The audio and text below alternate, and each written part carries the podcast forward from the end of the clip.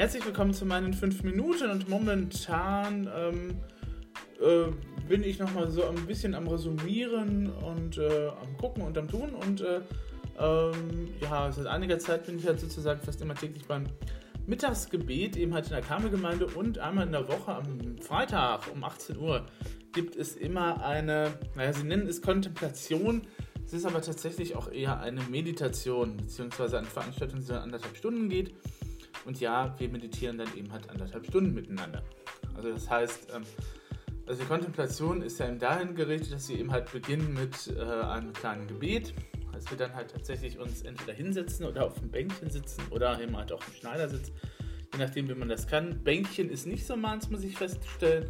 Ähm, das hat damit zu tun, dass ich eben halt ein bisschen äh, Schwierigkeiten habe, runterzukommen, wieder hochzukommen ne, aus diesem Sitz. Und ähm, ja, es ist auch angesichts meiner äh, Beine bzw. meiner Bahnmuskulatur, die dann eben halt auch ein bisschen merkwürdig zurzeit ist, keine Ahnung, was da wieder los ist, dann eben halt ein bisschen schwierig, da eben rauf und runter zu kommen. Aber Stuhl reicht ja auch. Kann man sich dann draufsetzen und dann gibt es ein kleines Gebet und dann wird erstmal 20 Minuten lang nichts gemacht. Also das heißt, man setzt sich hin, im Schneidersitz oder eben halt auf den Stuhl und dann macht man 20 Minuten lang einfach mal komplett nichts, sondern beobachtet eben halt, was für Gedanken kommen. Man bewertet diese Gedanken nicht, sie kommen halt und sie gehen und ähm, das entspannt man halt dabei. Also ich finde es sehr entspannt. Ich bin dann immer so im Zustand zwischen kurz vorm Einschlafen, was wirklich sehr entspannt ist. Manchmal glaube ich, bin ich auch tatsächlich für ein paar Sekunden weg. Ähm, und äh, ja, aber auch immer wieder dann, wenn die Klangschale eben halt angestimmt wird zum eben halt Ende der Runde. Dann gibt es halt 5 Minuten Gehmeditation, also das heißt, man geht tatsächlich bewusst im Raum hin und her. Äh, einmal äh, länger, dann ein bisschen langsamer und dann eben halt so eine kurze Schnellrunde. Dann setzt man sich wieder hin für 20 Minuten, dann geht man wieder 20 Minuten, dann geht man wieder 5 Minuten und dann setzt man sich wieder hin für 20 Minuten und beendet den Abend dann eben halt mit einem kleinen geistlichen Impuls. Das geht, dauert dann ungefähr so anderthalb Stunden, je nachdem eben halt, wie lange die heutige Meditation ist oder wie lange der eben halt Impuls drumherum ist. Und das Ganze gibt es dann in kürzerer Form auch als Mittagsgebet. Das ist dann halt 20 Minuten, wo man sich hinsetzt und wenn man eben halt zuvor eben halt ähm, Evangelium des Tages gelesen bekommt oder eben halt nur einen kurzen geistlichen Impuls. Und äh, ich muss sagen, mir tut das relativ gut. Ähm, weil man dadurch lernt einfach ähm, auch mal diesen Zustand des Nichttuns eben halt auszuhalten. Ähm, wir sind das gar nicht mehr gewohnt, weil wir in unserer heutigen Zeit ja immer permanent irgendwas tun müssen oder glauben, dass wir irgendwas tun müssen. Und ähm, dem ist gar nicht so. Man kann auch einfach mal sich 20 Minuten lang eine Auszeit nehmen und diese 20 Minuten lang kann man eben halt auch mit Nichtstun eben halt verbringen.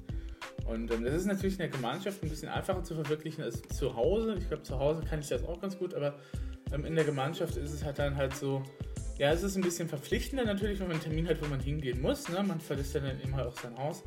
Und äh, wenn man dann eben halt so gewisse Rituale hat, dann erleichtert das natürlich auch den Tagesablauf. Deswegen versuche ich auch immer so um, um 21 Uhr eben halt die Twitter komplett mitzunehmen. Aber das ist mir in der letzten Woche nicht gelungen, ebenso wenig wie ich in der letzten Woche tatsächlich auch im Mittagsgebiet war. Dafür war ich aber gestern dann eben halt am Freitag um 18 Uhr tatsächlich eben halt bei der Kontemplation. Und, äh, ist eine nette Truppe, es sind immer nette Menschen, die sich hier zusammenfinden und das ist dann eben halt so das Besondere an der katholischen Karmelgemeinde. Also so mancher Katholik runzelt immer so die Stirn, wenn man halt den, die Gemeinde nennt. Das hat halt eben damit zu tun, dass die katholische Gemeinde äh, Karmel eben halt ein bisschen spezieller ist, beziehungsweise eben halt offener ist für bestimmte Sachen.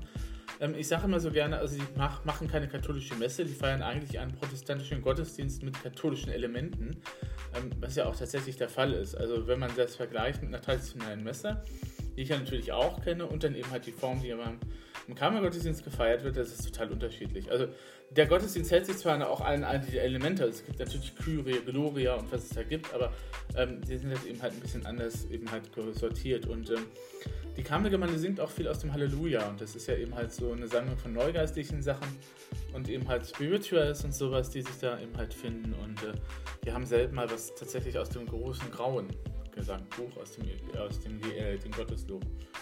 Und äh, es ist halt eine schöne Atmosphäre, die da ist und äh, das ist dann auch etwas, worüber ich dann immer wieder ins Grübeln komme, wenn ich dann immer feststelle, okay, die Gottesdienste bei denen sind immer voll. Immer. Jeden Sonntag um 11 Uhr ist die Kirche bis auf den letzten Platz gefüllt. Jeden Sonntag. Wenn ich mir das noch angucke bei der Gemeinde, die ich eben halt ähm, verwalte sozusagen, beziehungsweise bei den anderen Gemeinden, dann haben wir da höchstens 8 oder 10 Leute am Sonntagvormittag sitzen. Jetzt kann man sagen, okay, das ist natürlich eine ungünstige Zeit, so ein Sonntagmorgen um 10 Uhr, aber eine Stunde später ist auch nicht unbedingt viel besser, für manche Leute eben halt angenehmer vielleicht. Ähm, aber ähm, selbst wenn man eben halt protestantische Gottesdienste um 11 Uhr macht, was ich ja auch schon mal gemacht habe eine Zeit lang, ähm, wird man feststellen, es ist auch nicht viel besser. Also im Regelfall in Weg sind es um so um die 8 oder 10 Personen. In Neudorf West waren es immer so um die 15 Personen, die da waren. Ähm, wenn es gut läuft an einem Tag, sind es mal 20 oder 25 Leute, die im Gottesdienst da sind. Aber das war es dann eben halt auch. Und in der Karmelgemeinde ist es eben halt voll. Es ist, der Gottesdienst ist im, im Süden, bei uns Protestanten im Süden aber auch voll. Und woran liegt das? Das liegt daran, dass beide Gemeinden, sowohl die Karmelgemeinde als auch die Auferstehungsgemeinde hier im Süden, eben halt eine sehr bewusste Willkommenskultur pflegen. Also es ist eine sehr herzliche Angelegenheit. Du fühlst dich du, bist, du kommst eben halt an, es wird eben halt nach deinem Namen gefragt, ne? es wird dann gefragt, was du so machst. Und man unterhält sich dann und man sagt dann eben halt, ach ja, und, ähm, na, und ähm, kommt sich ein bisschen näher. Und ähm, die Leute sind, man stellt dann fest, okay, die Leute in der Gemeinde sind irgendwie netter. Und ähm, die beiden Pastoren, die eben halt predigen im Süden, äh, sind ja dann auch eben halt gute Prediger, wo man eben von der Predigt aus was mitnehmen kann. Und dann ähm, ja, das sind dann halt so Sachen und von, ne, du wirst ja eingeladen, zu diesen Gruppen mal vorbeizukommen und zu schnuppern, wenn du möchtest und so weiter und so fort. Und das ist eben halt dieses wahnsinnige wichtige Stichwort von Willkommenskultur, was wir tatsächlich eben halt in der Kirche vernachlässigen bisweilen. Also es gibt Gemeinden, wo das überhaupt nicht der Fall ist. Da gehst du morgen, dann gehst du halt zum Gottesdienst und dann gehst du nach dem Gottesdienst wieder nach Hause. Da gibt es noch nicht mal ein Kirchencafé. Was eigentlich mittlerweile Standard sein sollte, weil ein Kirchencafé ähm, noch mal eine andere Art und Weise ist natürlich eben halt miteinander zu reden und zu plauschen. Und ähm, es sorgt halt für eine angenehme Atmosphäre. Abgesehen davon, dass Kaffeeduft an sich alleine ja auch schon ne, bestimmte Dinge halt auslöst. Das haben ja gewisse Studien schon bewiesen. Wenn du irgendwie ähm, Kaffee anbietest oder Kaffeeduft anbietest, dann fühlt der Mensch sich dann schon ein bisschen heimeliger oder fühlt sich dann immer halt ein bisschen vertrauter, weil das eben halt gute Sachen sind, die man mit Kaffee assoziiert in der Regel. Ne? Das wird dann eben halt auch beim Marketing im, im normalen Supermarkt dann ja auch genutzt, in diesem Thema von Duft und äh, ne? also ne, es riecht nicht umsonst manchmal nach frischer Meeresbrise in gewissen äh, Fischabteilungen, sondern es ist halt alles bewusst eben halt da gesteuert und ähm, das ist bei der Kamelgemeinde noch nicht so und die Kamelgemeinde ist auch interessanterweise so aufgebaut wie tatsächlich eine protestantische Gemeinde. Also es gibt einen Kamelrat, äh, es gibt dann halt die Priester, die aber gleichberechtigt sind tatsächlich in dem Fall, also die nicht von oben herab mit der Gemeinde verhandeln, wie das in anderen katholischen Gemeinden der Fall ist. Und ähm, von daher ist das wirklich äh, eine super Sache eigentlich. Ist eine, ähm, gut, okay, die Kammergemeinde hat noch eine Besonderheit. Sie hat keine feste Gemeindestruktur vor Ort. Also, ne, wenn ich sage Duisburg, Auferstehungsgemeinde Duisburg Süd, dann ist gemeint Huckingen und Ungesheim. Ne? Klar. Wenn ich sage Beek, dann ist gemeint Ruhrort, Beek, La, Bekerwert und äh, ich habe einen Städter vergessen. Äh, Ruhrort habe ich, glaube ich, genannt. Ne? Ja, okay. Also da sind dann eben halt diese Stadtteile und da sind ordentlich dann Gemeinde Mitglieder eben halt beheimatet. Das ist bei der Kamergemeinde nicht so. Die Kamergemeinde ist generell als Stadtkirche konzipiert, das heißt, sie ist auch immer offen. Man kann da immer hingehen und man kann sich da reinsetzen und sich die anschauen ähm, wie bei der Salvator-Kirche auch, obwohl die Karmelkirche noch mal bessere Öffnungszeiten hat. Und ähm, wo man dann eben halt sagen kann, okay, ne, diese Kirche hat eben halt keine feste Gemeindestruktur. Also da kann jeder kommen, der möchte, egal ob Protestant, katholisch oder was auch immer. Ähm, solange er sich wohlfühlt, ähm, ist er da willkommen. Und es ist auch die einzige Gemeinde, bei der ich mittlerweile zur Eucharistiefeier gehe. Bei allen anderen katholischen äh, Messen habe ich immer so das Gefühl, hm, ähm, weiß ich aber auch, ab, abgesehen mal davon, also eigentlich darf ich das, nochmal, das werdet ihr nicht unbedingt wissen. Also wir haben ja, was bei den äh, christlichen Kirchen unter, äh, ist, ist äh, also was die christlichen Kirchen unter anderem unterscheidet, evangelisch und katholisch, ist halt, äh, abgesehen mal davon, dass die anderen Papst haben und wir eben halt nicht, ähm, auch das Verständnis des Abendmahls. Und das Abendmahl ist ja das letzte Mal, dass Jesus mit seinen Jüngern gefeiert hat, laut der Überlieferung der Evangelien. Und auch laut Überlieferung des Paulus, denn bei Paulus findet sich die allererste und allerälteste Überlieferung eben halt dieses Abendmahlsrituals, auch wenn das in der Bibel ein bisschen weiter hinten gerückt ist nach den Evangelien. Aber chronologisch hat Paulus ja den ältesten Bericht, in dem er sagt, in der Nacht, da Jesus verraten ward, nahm er das Brot, dankte und brach, reichte es seinen Jüngern und sprach, nehmet hin und esset, dieses ist mein Leib, Gedanken nahm auch den Kelch, dankte und brach und so, nehmet hin und trinke, dieses ist dein Leib. Das, neuen, das ist ein Zeugnis des neuen Bundes, das für meinem Blut für euch gegeben wird. Abendmahl. Ne? Ähm, bei den Katholiken ist es so, weil die Katholiken glauben, dass sich Brot und Wein, wenn der, Past, wenn der Pfarrer das segnet, wenn der Priester das gesegnet hat, tatsächlich leibhaftig Blut, Blut und Wein Christi sind. Wenn man dem katholischen Christentum Kannibalismus vorwerfen darf, dann an dieser Stelle gewiss. Das ist auch ein Punkt, der ein bisschen schwierig eben halt ist und selbst, selbst eingefleischte Katholiken nehmen, sagen dann halt, ja, ich nehme das jetzt einfach mal so hin. Ich weiß auch nicht, wie das eben halt passiert, aber wenn dann eben halt geläutet worden ist bei den Katholiken, dann ist da halt eine Wandlung eingetreten. Die Dinge haben sich verwandelt, eben halt in das Fleisch und Blut Jesu Christi.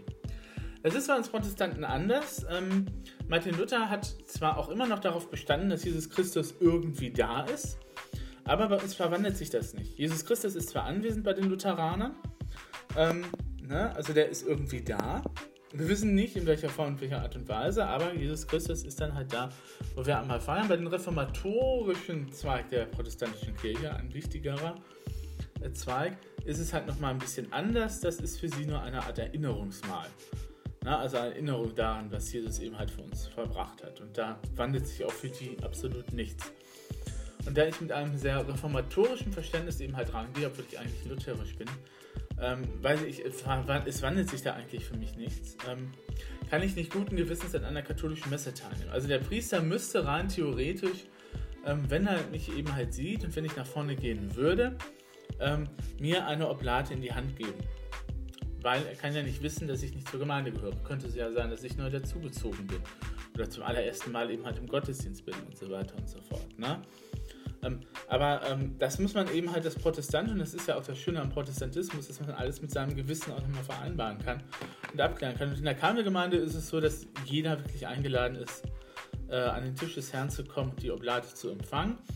Ist zwar immer für mich nochmal ein bisschen so Überwindungssache, weil ich eigentlich normalerweise nicht hingehe, aber ähm, nach dem Friedensgruß ähm, ist dann eben halt Austeilung äh, der Hostie. Und äh, bei gewissen Sachen muss ich mich dann auch bei der bei den äh, Karmelleuten, Karmel, äh, bei der Karmelgemeinde rausziehen. Ähm, Rosenkranz beten ist zum Beispiel nicht so unbedingt das, was ein Protestant macht.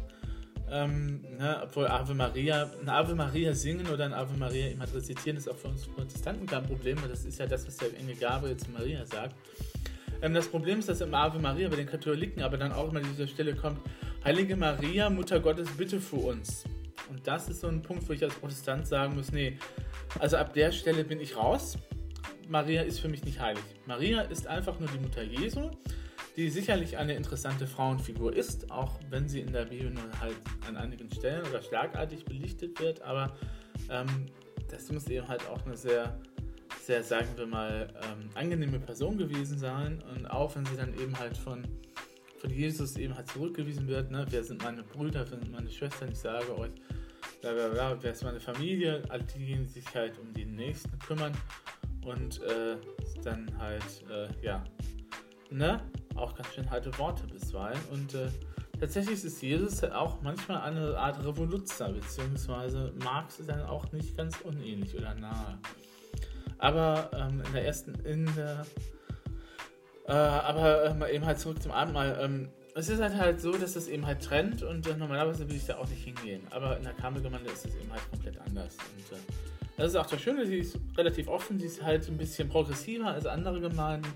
Ähm, wenn ich mir ja eben halt die anderen, ähm, St. Ludger gibt es ja hier noch, St. Judas Thaddeus. Ich weiß auch nicht, warum die ausgerechnet St. Judas Thaddeus heißen, aber muss irgendwie so ein Heiliger gewesen sein.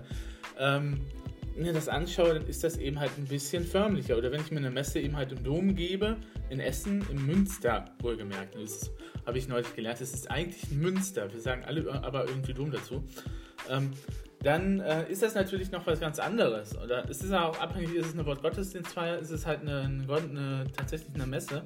Da gibt es einen Unterschied. Das eine ist mit Eucharistie, das andere ohne. Und ähm, von daher, ne, also, ähm, ja, aber zurück zur Meditation. Also mir gefällt das ausnehmend gut und ich merke, ich bin auch ein Stück weit gelassener geworden und äh, wenn ich dann halt einschlafe, dann ist das halt so. Aber da die anderen halt auch mit Augen zu meditieren, ist das, fällt das eh überhaupt nicht auf. Was ich aber immer erstaunlich finde, ist, dass ich tatsächlich dann eben halt rechtzeitig auch immer wach bin, dass ich eben halt nicht komplett einschlafe und schnarche, sondern dann halt komplett eben halt auf dem Stuhl sitze und dann eben halt die Ruhe habe. Also auf dem Balkon bei mir zu Hause würde ich da einschlafen wollen oder so. Na? Ja. Soweit dann halt äh, zu dem Punkt. Ja, ich wünsche euch dann noch eine schöne Woche und gehabt euch wohl.